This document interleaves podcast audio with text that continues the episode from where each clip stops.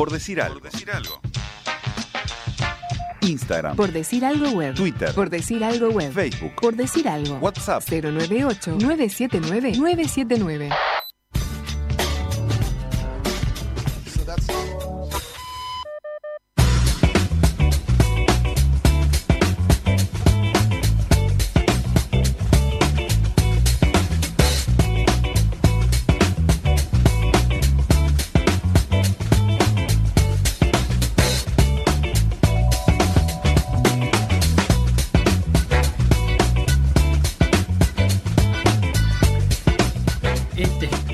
Este es Morandeira, el, el 15 es el pivot suplente que creo que se llama Bruno Méndez, como el ¿Cuál? ¿El que lo tienen agarrado a UPA con una peluca celeste? Ese es Morandeira. Ese es Morandeira. Eh, sí, que es eh, puntero. Y el del pelo largo, así, vivo, con... El que está como para una tapa de caras. ¡Ah! Que dice... El eh, Mundial de Handball me cambió la vida. Sí, ese es Cancio, que eh, juega en España, vive en España, un armador precioso. Eh, y me parece que Cancio y Bruno Méndez son los dos que están preciosamente abrazados en una reposera. Vos decís que está, hay uno tirado en una reposera, es boca arriba, y otro tirado boca abajo encima de él, Sí. eh, arriba, como pero como con, con el culito para afuera, como Luis Suárez. Pero vos viste la cara de amor del, de Méndez, que es el de Y negro. lo que pasa es que una actuación como la que tuvieron fortalece cualquier vínculo amistoso y afectivo. No, no sé. me queda claro qué quiere hacer. No, no sé si esto está en la página oficial del, mun- del Mundial de Handball. Estamos es comentando fotos del Mundial de Handball eh, y Uruguay hizo las delicias del fotógrafo de turno en Egipto porque en una sesión de fotos de cinco jugadores eh, se los nota muy divertidos. Fueron a disfrutar. Eh, fueron a disfrutar. Y te lo pregunto a vos, Sebastián, y te lo pregunto a vos, Pipe. ¿Cómo andás? Buenas, buenas, ¿cómo andan todos por ahí? Estamos hablando con el arquero de la selección eh, uruguaya. Pipe, ¿sabés de la foto que estamos hablando? Sí, sí, lo sé, lo sé. Ese fue, fue el día oficial de la foto que nosotros pensamos que iba a ser muy como... eh, Protocolar. Serio, exacto, sí, todos formados y demás, y nos empezaron a, a llamar de a tres y veíamos que como que estaban muy divertidos los fotógrafos, además de que nosotros fuimos como el, a ver, la- el divertimento de, de toda la gente en Egipto, porque los demás equipos, a ser sumamente profesionales y demás, nadie se... Se hacen los cosos, se hacen los cosos. Exacto, a ver, exacto. claro. Entonces nosotros, con nuestra simpatía uruguaya y demás, eh, bueno, salió foto y, y ta, y Cancio, que es más uruguayo que, que cualquiera de nosotros, empezó, digo, bueno, acá me, me empiezo a posar, esto, lo otro, cuando queríamos acordar ya estaba tirado en la piscina, eh, sacándose fotos artísticas, entonces bueno, fue muy gracioso el La, momento. la foto de, Fo- de la- fotos artísticas. Sí, sí, porque la foto del pelo de Cancio con el agua es maravillosa. Y sí, había que había que quedar bien parado de alguna forma, eh, y bueno, Cancio hizo lo suyo. para, ya que estamos en este tema, eh, el no sé si el coronavirus lo, lo permitía, pero si tenían que salir a, a la vía pública, eh, ¿les pedían fotos? ¿Había ahí una, una atención del público egipcio? Bueno, la, la única vez que pudimos salir de lo que fue la burbuja del hotel fue cuando vimos la- las pirámides, que ¿Mm? fue relativamente de lejos porque cuando bajamos cerca de las pirámides no, no nos podían dejar de, de acercarse gente, siempre digo con seguridad armada y demás, la policía egipcia siempre nos acompañó, pero eh, sí, habían, querían fotos, querían la remera, querían esto, lo otro. Qué lindo, Y- atendiendo a tu público, Pipe, ¿eh? Sí, sí. ¿Quién lo diría? Les recomiendo entren a la página del Mundial de Handball para ver estas fotos que estamos comentando y otras más, en particularmente la del pelo. Además, de fondo está todo el resto de la delegación, como que está prestando atención a la sesión, y hay caras de todo tipo ahí, eh, rondando entre la vergüenza y el, bueno, más, más que nada diciendo, bueno, esto ya se fue totalmente de las manos, esto no, no tiene vuelta atrás. Pipe, pará, pará. eh, vamos a hacer una composición de lugar, diría un colega. Están en un ómnibus volviendo del Cairo. Sí, en, en estos momentos estamos con, con todo el equipo en, en el ómnibus eh, por pasar el puente de Gualeguay- Gualeguaychú, estamos acá en la aduana, entonces estamos festejando, pues estamos recién llegando, eh, vamos a hacer un cambio de ómnibus ahora y, y seguimos para Montevideo. Pero pará, ¿a dónde llega el ómnibus? El ómnibus, eh, nosotros llegamos a Ezeiza porque el aeropuerto de Carrasco estaba cerrado, tuvimos el vuelo de Madrid, Madrid-Ezeiza, Sí. y de Seiza a Gualeguaychú estamos en un ómnibus Mm. y ahora cambiamos para, para cruzar frontera y, y ya nos quedan las últimas horitas de viaje. Pero ¿cuál es el destino final en Montevideo? Exacto. Eh, eh, ¿Cómo, cómo? ¿Los reparte a cada uno en su casa el ómnibus Ah, o...? como en un casamiento. Claro, o, o- o llegan a algún lugar ahí el ómnibus para. Todavía no tengo ni idea. Yo sé que, que varios de nosotros... ¿Pero a dónde eh, tienen que ir a esperarte tus familiares, Pipe? Eh, bueno, es que todavía no se sabe. Nosotros, por ejemplo, ar- arreglamos porque porque alquilamos una casa para poder hacer la cuarentena, porque Ah, todavía eso, tenemos siete claro. días de cuarentena más hisopado. ¿Y dónde alquilaron, Pipe? A ver. Nosotros al- al- alquilamos cerca de, de Punta del Este, Ah, mirá. con, con piscina, porque no podemos salir, Claro. viste que, que está. Es que la mejor zona para hacer cuarentena, eso está estudiado. Eh, pero entonces, eh, Pipe, lo que viene ahora es lo mejor del mundial. Y es, un, es una mezcla entre descanso, vacaciones que no hemos podido tener, eh, todo junto. Para, ¿y cómo están los ánimos? Porque eh, hace mucho tiempo que están conviviendo juntos ustedes, porque antes fue Florida, después fue el Cairo. No, algunos de, nosotros ya no nos bancamos, Claro, la verdad sí, que está bien, está bien eso, es lo es normal. como que hay amor-odio en todo el equipo, jugamos un truco y casi nos agarramos a piña, no, mentira. Pero, pero no, la verdad que fue, la convivencia fue, fue muy linda, nos pasamos muy bien, pero está, todo tiene su fin, ¿no? Ya queremos cada uno ir para su rutina, para su casa y... Claro, porque no tienen ni siquiera lo típico de llegar al país. Primero a mí me gustaba mucho la imagen de bajarte un bondi y decir, no, estoy acá llegando al Cairo. Sí, en claro. el bondi me gustaba mucho.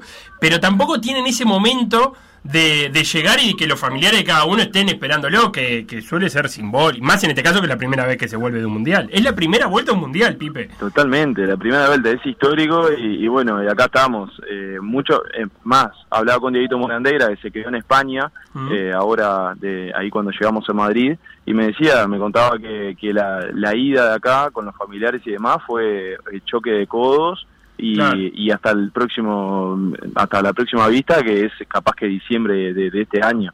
Entonces, Bueno. la verdad que la pandemia separó muchísimo esas cosas. Pipe, eh, quienes pudimos ver la transmisión del- de, de los partidos que por DirecTV, eh, vimos primero una gran actuación tuya, pero también vimos muy insistentemente al eh, relator eh, mandarte a aprender alemán para ver si tenías algún primer algo que bueno, que uno supone que uno que, que algo sabés por haber jugado en el colegio alemán, pero más allá de eso, eh, ¿Hay algún contacto, hubo algo o, o alguna promesa de eh, o alguna oportunidad que se abra de poder ir a Europa?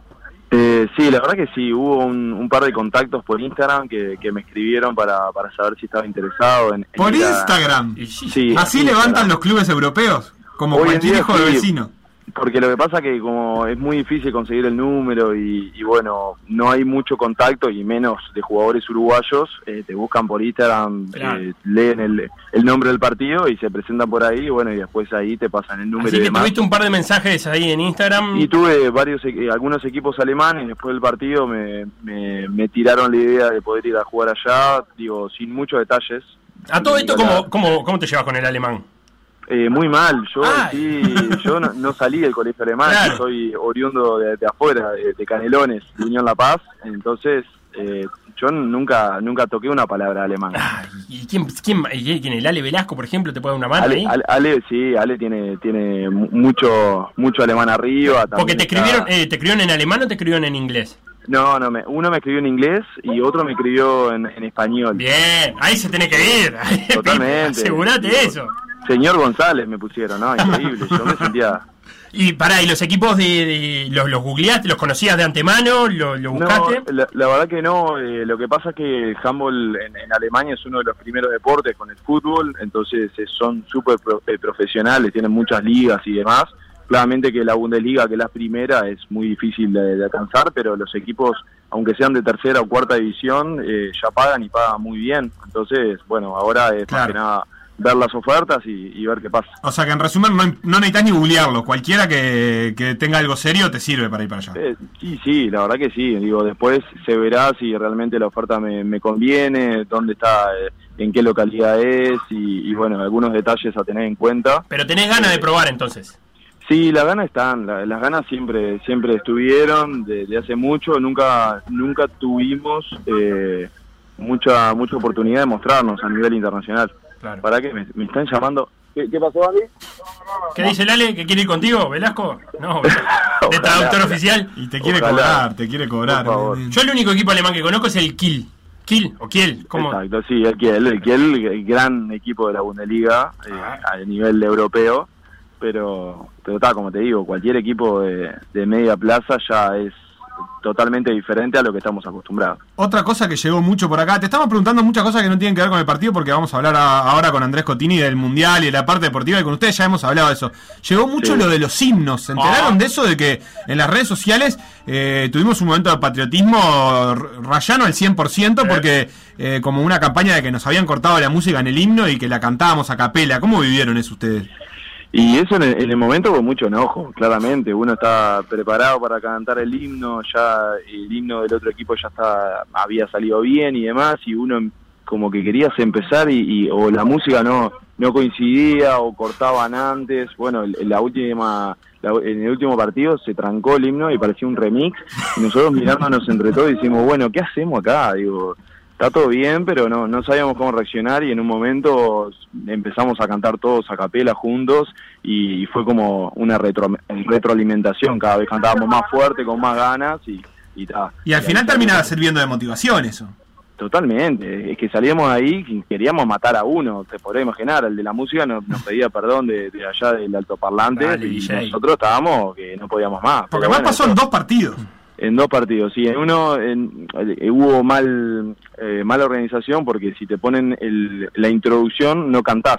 Y nosotros lo que siempre pedimos es cantar, porque es la parte más emotiva, la parte Claro. que, que más te ayuda a entrar en partido. No, no, eh, Sí, si no termina el sabremos cumplir, no sirve. Exacto, es como que cantás, eh, eh, empezás a escuchar el himno y lo cortan cuando empezás a cantar, la verdad que no, no da mucho que, que mucha energía que digamos, entonces eh, en el primer partido nos pasó eso, nos pasó en la intro, se cortó la intro y nosotros seguimos cantando a capela, la parte cantada, y después había solucionado eso, entonces dijimos, bueno, está genial, y falla técnica en el último, terminamos cantando a capela de vuelta, y está, estuvo La, divino. la otra imagen que, que circuló mucho fue la de Morandeira, creo que es, eh, marcado por un húngaro que lo dobla en tamaño y en peso. Eh, sí, bueno, ese es eh, Rodrigo Tejara. Botejara, Que perdón, Botejara. Nosotros llamamos el, el peladito. El peladito. Entonces, Eh, El peladito agarrado por un polaco de 2010, eh, 210 digo. Eh, encima que él no se estaba estresando mucho en marcarlo, estaba ahí con una manito arriba, pero el peladito estaba dejando toda su vida. el peladito tratando de mover al polaco gigante, ¿no? No, increíble, increíble. Lo estás viendo la foto. Sí, sí, la estoy viendo porque la había visto, pero no la recordaba que lo tenía agarrado además. Claro. Bueno, pero como viste cuando ser- se pelea uno alto con uno petizo en las películas que le pone como un dedo en la frente, tipo como que lo mantiene lejos de los brazos, hoy- algo así. Hoy en día es uno de los memes más eh, más importantes que, que estoy viendo en Instagram. Eh, todo. Te transformaste en meme, peladito, ¿no? Esa es la frase. Ah, sí, sí, no, por favor, hay millones de memes ahora. Qué grande, Pipe. Ah, Bueno, el resto todo bien. Eh, la vuelta bien, ¿no? No hubo ningún Sí. inconveniente. No, ningún inconveniente, está, solamente que, que días antes de, de venir para acá cancela el, el vuelo de, de Iberia que iba de, de Madrid a Montevideo y bueno, le, conjunto con la federación y algunas autoridades vieron la forma de solucionar y bueno, tuvimos que llegar a 6, 6 a, a Montevideo en, ómnibus, pero está, con ganas de llegar, por suerte el, el vuelo de Madrid eh, Ezeiza había muy poca gente, entonces pudimos abarcar varios asientos con el tema de la pandemia y demás, entonces vinimos un poco más cómodos de lo normal y bueno, se está haciendo pasajero. Pipe González, el arquero, uno de los dos arqueros de la selección uruguaya de handball, ya luego de esa cuarentena obligatoria que tienen que hacer y que la van a pasar mal, eh, se vendrán algunos de ustedes a conversar acá en el estudio y repasaremos eh, más pormenorizadamente el, el Mundial de Egipto. Pero bueno, muchas gracias, saludo a la barra ahí en el, en el Bondi y que se haga lo más rápido posible este tramo hasta llegar a Punta del Este. Bueno, muchas gracias como, como siempre por, eh, por el cariño, por, por siempre comunicarse con nosotros, estar al tanto de lo que va pasando y, y bueno, acá la banda les mando un abrazo grande también para todos y estaremos por ahí eh, hablando de los pormenores del Mundial entonces. Seguimos, ¿sabés qué estaba pensando, Felo? Hay que solucionar el tema, viste que le cuesta agendar el número extranjero al WhatsApp. Siempre es un problema, si no te lo pasan como contacto y a decir Felipe no va a conseguir cua- cuadro, hay que solucionar eso. Telegram Se está, por Instagram. está bien, pero es más difícil, es, es menos serio el Instagram. Eh, qué lindo que te manden propuestas, ¿no? Pa. Que, vos, que revises el mensaje, no sé cómo se llama, porque yo no tengo Instagram. El mensaje directo, digo. Instagram Direct. No, tiene un chat que es.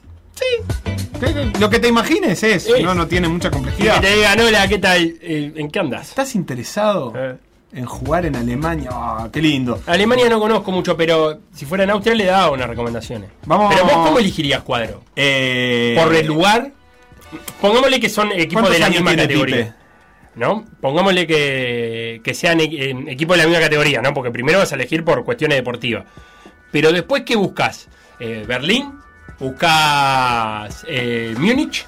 Eh, ¿Buscas Hamburgo? ¿Cuántos años tiene Pipe? Eh, Pipe González. Si, si es para elaborar, desarrollar una carrera, bueno, me parece que está bien que elija el mejor club posible eh, como para instalarse ya un tiempo. Si es vivir la experiencia, Sí. para mí es que elija uno que pueda jugar, aunque sea más o menos, y un lugar que sea lindo, que no vaya a sufrirla. Que, que no, sea- que tenga- no vaya a sufrirla con el frío y que tenga buenos lugares para entrenar o lo que sea. Pero, pero digo, me parece que si es para ir un año, porque él sabe que después quiere volver, que se gaste la bala en ese día. 27 años. Eh, ya está. ¿Tiene pasacarré? No, Ah, a mí sí. me parece que los arqueros. eh, Hasta los- los 48. No sé hasta qué juegan, pero. En, un- en algún momento el arquero handball pasa a tener cara de veterano. De casi pelado, ¿entendés? El arquero de Argentina es casi pelado. Ah, no, las pocas ganas de atajar que parece que tiene, pero le pegan toda. Está parado ahí como diciendo. Aparte le queda grande el ah, no, porque ¿qué, qué hago? Ah, de jogging aparte, porque ni siquiera está como de jogging todo grande. Y me dice, ah, qué embola". y el arquero catarí, que no sé si es Bonio o qué, el que juega en la selección de Qatar, lo mismo, igual. No tiene ganas, no se agachaba. Igual le atajaba- se atajaba todo, era tremendo, no. pero era precioso. Bueno, vamos a hablar ahora con Andrés Cotini, pero antes vamos a escuchar un audio, el audio 01 de Fabra, el capitán de la selección uruguaya de handball, que nos va comentando unas cosas para meternos un poquito más en la parte más técnica, más deportiva. Ya pasó la parte eh, más farandulesca del handball y con Cotini solo hablamos de cosas serias. es todo aprendizaje para nosotros. Ya lo fue eh, hace años, venimos creciendo como equipo, creciendo como jugadores, las individualidades y mejorando nuestro nivel, que fue lo que nos trajo hasta acá, hasta este mundial. Y bueno, y acá fue todo, fue toda una locura. Fue toda una locura porque te cruzas con gente eh, que son monstruos. Nos cruzamos con los mejores del mundo en, en este deporte y que la diferencia te la hacen sentir en cada segundo del partido. Para mí tiene que ser un puntapié inicial. Tiene que ser de acá para arriba, tenemos que seguir mejorando y no conformarnos con lo que logramos hasta ahora. Que si bien es importante, es histórico, todo lo que eso conlleva, pero nosotros tenemos que buscar más como para hacer crecer el deporte, para hacer crecer eh, el handball en Uruguay, necesitamos ser ambiciosos y seguir seguir metiéndole, porque si bien no- no- nos, llevamos un golpe de realidad que, que estamos, jugamos contra los mejores, es duro, nos costó montones, ya como se ve por la tele, ¿no? Pero no queda otra que seguir metiéndole. Y el gran debe del handball uruguayo es la infraestructura. Desgraciadamente, no puede ser que Uruguay no tenga un centro de alto rendimiento donde pueda meter a sus deportes a entrenar.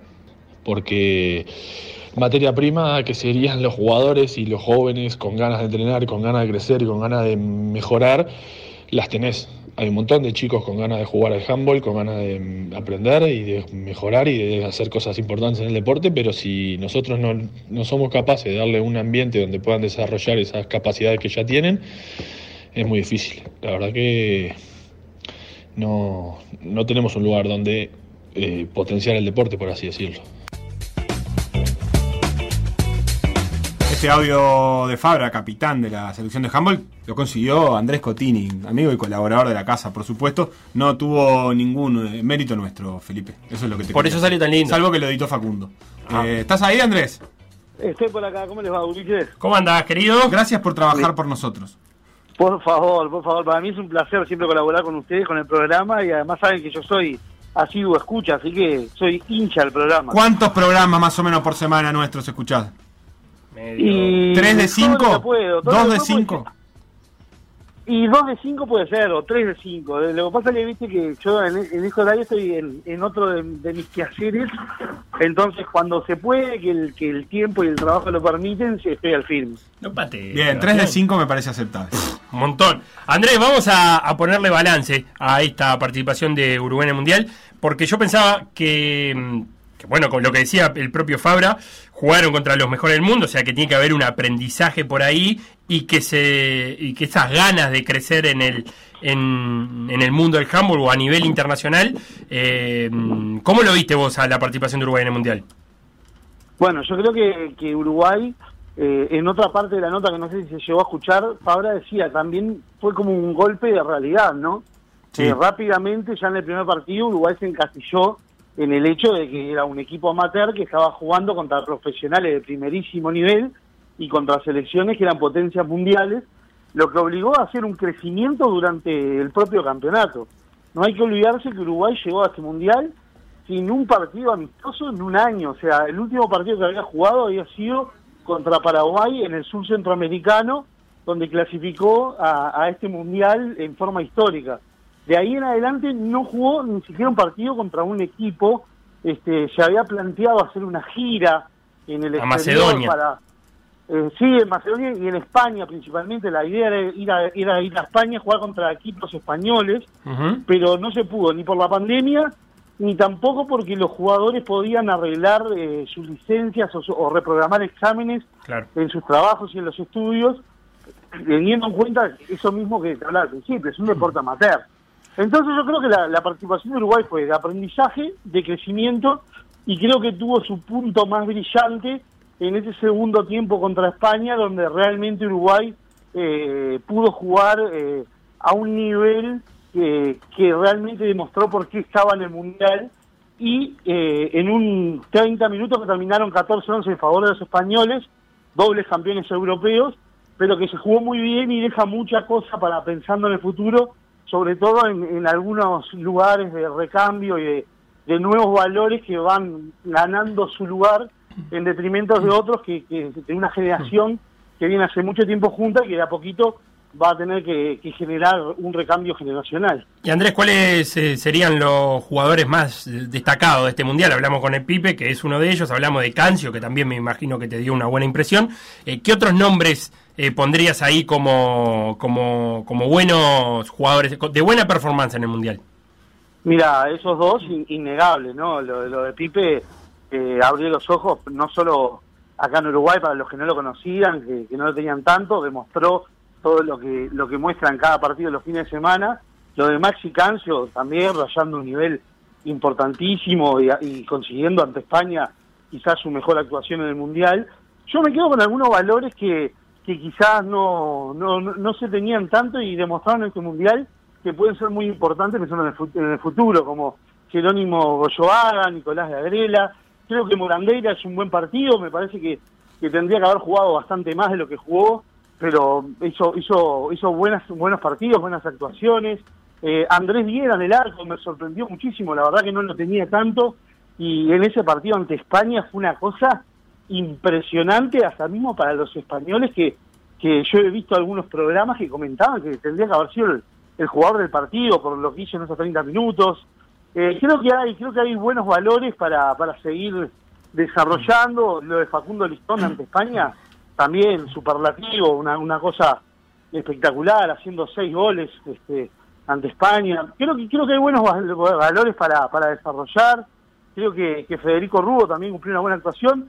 Obviamente hay que tener en cuenta que para jugar un mundial vos necesitas un plantel amplio y de un nivel muy parejo eh, de medio hacia arriba. O sea que, que eso también Uruguay un poco lo, lo pagó en los partidos, ¿no? Eh, Cuando se rotaba muchísimo el plantel, ya las diferencias eh, se acrecentaban en- en, este, bastante más con, con las grandes potencias que cuando variaban sus planteles seguían manteniendo el mismo nivel. Claro. Y también hay un factor físico, ¿no? Un Eso te iba a físico. preguntar, porque más allá de, de la evolución que pueda tener Uruguay en el juego a partir de alguna, de alguna mejor infraestructura que hablaba Fabra, también se notó que hay una, una cuestión física diferente. Es un deporte, a ver, todos los que están en los cuartos final ahora, estamos hablando de Noruega, Dinamarca, Hungría, Suecia, Qatar, que no es Qatar, eh, son, eh, bueno, España también, son, Qatar que no son cataríes, quise decir, eh, estamos hablando de, de, de jugadores que hay de más de dos metros, pesados, largos, que Uruguay no los tiene ni siquiera, en, o sea, no tenemos ese- esos centímetros en el plantel. Sí, ahí te das cuenta, por ejemplo, quedó bastante a las claras en el juego de los pivots, donde donde Chaparro, Méndez, eh, iban a la guerra, ¿no? Iban a la guerra a, chocar con, con bestias, como decían ellos, Era- son bestias de- del mundo del handball, que no, no solo son altos, largos, sino que también son muy fuertes. Yo creo que, que, bueno, Uruguay va a tener que apostar ahí, pero me parece que hay que ir dando pasos cortos y ciertos para seguir creciendo. El primero es desarrollar una liga local que tenga este, una, una base de equipos mucho más amplia. Vos imaginate que Uruguay llegó a este, a este mundial eh, con luego de jugar un campeonato federal donde hay seis equipos masculinos. ¿Pero tenemos población como para tener más equipos o hay que trabajar aún más abajo como para incentivar mm, que los niños jueguen al handball? Yo creo que hay que trabajar mucho más este, para que los niños jueguen al handball y eso lo demuestra, por ejemplo, ligas como la ACB, que son ligas amateur, eh, paralelas a la de la federación y que concentran una gran cantidad de cuadros que hoy el, el federal de handball no los puede tener, que tiene solo seis cuadros de varones. O sea, hay que buscarle la vuelta para que se juegue más, se juegue mucho más extendido en el tiempo, que se llegue al interior del país, que eso es algo que se está trabajando, pero que hay que potenciarlo muchísimo más, o sea, que, haya cuadros en el interior de- del país, ligas también en el interior del país, que permitan conseguir nuevos valores de, de otras zonas, este, y no solo depender de- de- del juego capitalino, este, bu- buscando nuevos valores. Y yo creo que lo, que, lo, lo principal, y estoy de acuerdo con Fabra, es que hay materia prima, se puede, se puede mejorar. Pero la pregunta es la de siempre, porque eh, es- esa esta que estás hablando es una receta que le gustaría aplicar a varias federaciones, ¿no? De varios deportes. Eh, ¿Dónde está la traba? ¿En organización? ¿En falta de apoyo? ¿En dinero? En todo, En todo. eh, en organización, en falta de apoyo, en dinero. Quizás eh, la ordenaría inversamente, ¿no? Eh, en primero en un tema económico, porque es lo que lo que pasa cuando hablamos de, de otras de otros deportes, ¿no? Este, este- esta participación en mundial hay que tratar de transformarla en algo que nos deje eh, un crecimiento futuro, que no sea una flor de verano que una vez clasificamos a un mundial de handball y, estuvimos allá. Eh, en el handball femenino, por ejemplo, pasó algo por el estilo. Clasificamos al primer mundial y después fuimos creciendo. Llegamos a cinco mundiales hasta que ganamos el primer partido en el quinto mundial y después de ahí no logramos clasificar más.